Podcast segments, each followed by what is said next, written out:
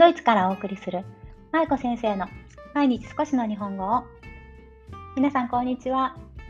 ドイツ在住子供日本語教師の舞子です。さあいよいよいつも私さあって言っちゃうな。さあいよいよ今年最後の放送になりました。ね最後ですよ。2021年12月31日金曜日です。皆さんいかがお過ごしですか？ちょうど最終日が今年の最終日がほっこり会の会ということで今年の振り返りと来年の野望についてお話をしていこうかなと思っています。よければ最後までお付き合いください。ね年末ですね。皆さん年末はどのようにお過ごしですか？私はね、この後友人があのファミリーでやってくる予定なんですが、ね、本当にあっという間の2021年でした。今年の振り返りを少しさせていただくと、私は今年の1月に時々お話ししている日本語トイロというオンラインの日本語教室の立ち上げをしました。ね、日本語トイロを今年1月からスタートしました。去年の12月はちょうどあれですね、もう準備に追われていて寝る暇もなくって本当に忙しかったのを覚えていますがおかげさまで生徒さんも今15名いらっしゃってそして皆さんあのとても楽しんで授業の方を受けてくださっています。先日親御さんにアンケートをお願いしたんですがそちらの方でアンケートの中でね日本語トイロの今年レッスンを受けての満足度を教えてくださいということだったんであっていう項目があったんですけどその項目でもあの答えて答えてくださった方全員があの100%大変満足しているということでお答えいただきました。それぐらいあの皆さんのおかげで本当に私も楽しませていただきましたし、お子さんもとても素敵で 可愛らしい子ばっかりなので、あの1年あっという間だったけど、大変だったけどね、本当に立ち上げてよかったなと思っています。そして今年はあのこの音声配信もですね、スタートしたんですよね。で、まあ今までこう、タラタラと、タラタラつらつらちょこちょこと更新をしていきながら、今118回目を迎えました。本当に皆さんのおかげです。ありがとうございます。あとは今年始めたのが、始めたというか今年の大きなチャレンジだったんですが、こちらは親御さん向けのセミナーというかね、講座を今年初めてさせていただきました。海外で日本語子育てをされている親御さんに向けてってこのラジオの最初にいつも言ってるあれですけど、ね、本当にそのままなんですけど親御さんに向けてのセミナー講座ということで親御さん向けの、えっ、ー、と何でしたっけ日本語子育て講座という講座をさせていただきました。こちらも大変好評で、もう今200名近くの方が受けてくださっています。はい。あとは、まあ、教材をたくさん作成して、無料で配布をさせていただいたりとか、あとインスタの活動、発信活動も今年は結構力を入れて投稿を作りました。あの皆さん見てくださっている通りですが、まあ、ちょっとデザインを変えてみたりとか、発信内容をね、あのー、まあ、適当にするんじゃなくてちゃんと考えてしようということでいろいろと試行錯誤した1年だったなと思っています。で、まあ、あまり発信の中では書かないんですが、私、子どものレッスンプラス大人の方にも今教えていて、でそれもちょこちょことこう続けて裏でやっています。はい。まあ、そんなこんなでいろいろとやってきた1年だったんですが、いやーね、皆さんはどんな1年でしたか？2021年だけじゃなくってこういうふうに毎年年末になると私振り返りとか反省とかをするんですけどね割とその翌年にまた同じミスをしてしまったりとか結局その次の年末になっても同じ反省をしてたりとかいうことが あるんですよね。まあ人間そんなもんですよねきっとね。そうまあでもそうも言い、そうは言いながら、来年もいろいろとね、やりたいことがあるので、来年もまあマイペースにやっていきたいなと思っています。来年の活動内容についてなんですが、来年は一応1月に予定しているのが、えーと、以前インスタの方でちょっと出して失敗したやつがあったんですけど あの対面で皆さんとお話しする座談座談会というかね皆さんと一緒にお話しする講座のような座談会のような相談会のようなものをあのさせていただこうかなと思っています。ちらは12月のタイミングが悪くてちょっと失敗したので、1月にもう一回ちゃんとした形でまた出し直して、皆さんとお話できたらいいなと思っています。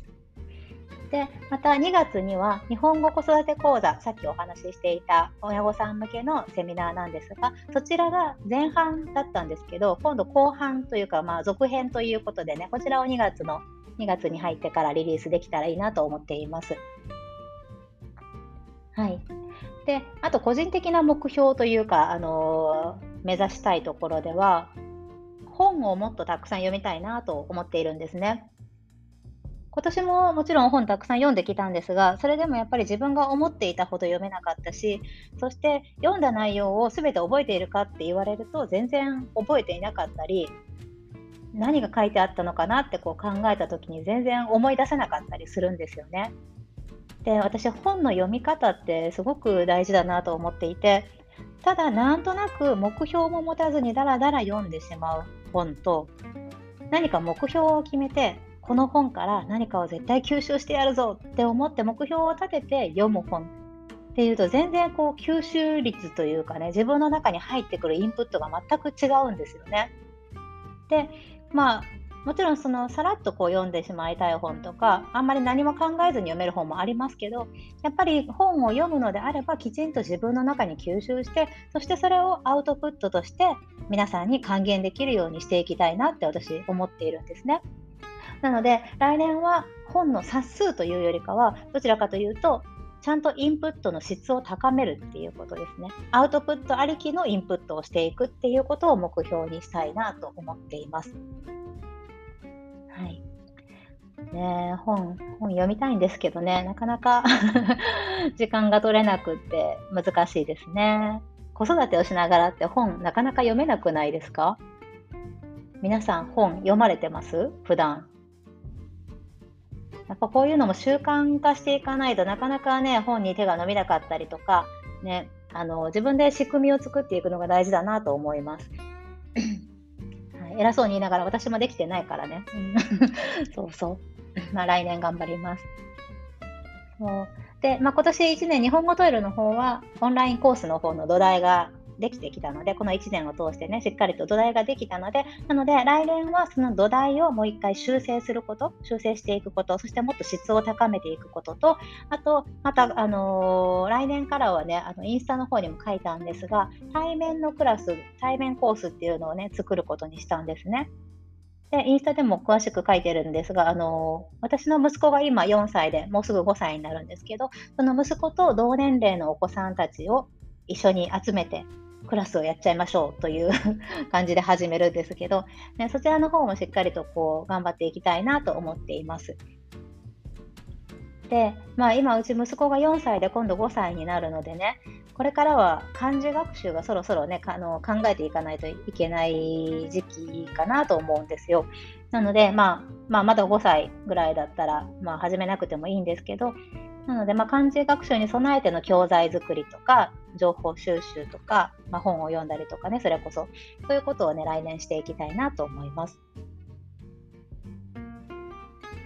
で、まあ、いろいろ私、発信活動、発信活動も、まあ、あの、こじんまりしてますけど、発信活動とか、あと、日本語教室とかいろいろやってるんですけど、最終的に何を目指しているかっていうと、私が最終的に目指しているのは、大昔にインスタで書いたことがあるんですが、まあ、小さなこう家庭図書館、あのー、家庭文庫というか、ね、図書館を備えた日本語サロンを作ること。これが私の夢なんですね。これをフランクフルト、今私が住んでいるフランクフルトに作ること。これが私の最終目標になっています。で、まあ、日本語サロンと言いつつ、別にあのそんな大それたサロンではないんですけど、親御さんたちがこう気軽に集まって、情報交換ができる憩いの場だったりとか、あと絵本の貸し借りができる。ね、さっき図書館って言いましたけど、図書館で子どもさんたちも一緒に来て絵本を読んだり貸しあの借りたりできるような場所。そして、あと対面レッスンも行いたいですし、で、その中で、あの、お母さんたちもね、多分お仕事されている方ももちろんいらっしゃいますけど、これからお仕事探してるっていう方も多分多いと思うんですよね。なので、そういった方の何かこう、きっかけになるような就労支援というかね、そういったこともしてみたいなと思っています。あとは日本文化に関するイベントなんかもね、あのできたらいいなと思うんですけど、ねまあ、言うだけだったらただですからね。ね今はこういう目標を立てていますが、まああのー、それに向かって今いろいろとそれに向かってのことを今いろいろと積み重ねてやっているんですよね。あの私の活動すべてはそこに向かっているんですよ、今。ね、で、